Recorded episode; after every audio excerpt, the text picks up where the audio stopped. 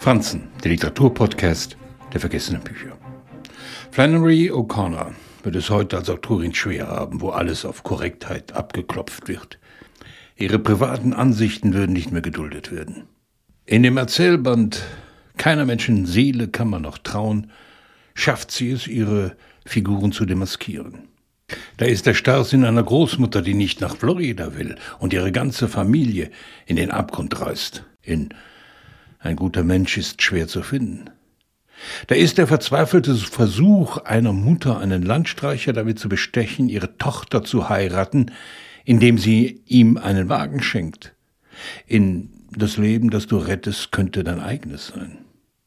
Da sind die drei Jugendlichen, die eine Farmersfrau in den Wahnsinn treiben, indem sie sich nicht an die Regeln halten, die da lauten, ihr seid arm, ich will euch nur Gutes tun, in ein Kreis im Feuer.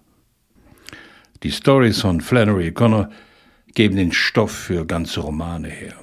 Als Autorin versteht sie es meisterhaft, einen Ausschnitt herauszulösen, der all die Gewalt, die gegen ihre Figuren oder andere gerichtet ist, in einem kurzen Moment zu verdichten. An einer schweren Erkrankung leidend, lebte sie fernab von den intellektuellen Kreisen in New York auf der Farm ihrer Mutter. Für das fortschrittliche Amerika ihres Zeitalters war sie taub. Kein John F. Kennedy, kein Martin Luther King Jr. lockten sie aus ihrer Abgeschiedenheit. Sie lebte mit Frauen, Kühen, unter Landarbeitern und Farmern. Wie Miss McIntyre in Der Flüchtling, die nachdem ihr Mann, der Richter, gestorben ist, sich ständig sorgt, aufgrund ihrer faulen Arbeiter die Warm zu verlieren. Dabei ist sie blind für sich selbst und begeht die Fehler, die sie schließlich dazu zwingen, ihre Farbe zu verkaufen. Als Leser müssen wir einen Spagat leisten, fasziniert den Geschichten einer Autorin zuhören, ohne uns davor zu gruseln, welche privaten politischen Ansichten sie von sich gab.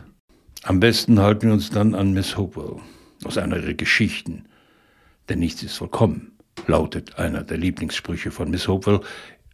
Ein anderer so ist es nun mal, das Leben. Ein dritter, naja, andere Leute haben auch eine Meinung. Was nach Fatalismus klingt, ist eher das tiefe Bekenntnis, dass das eigene Unglück nicht einfach dadurch verschwindet, dass man davon erzählt.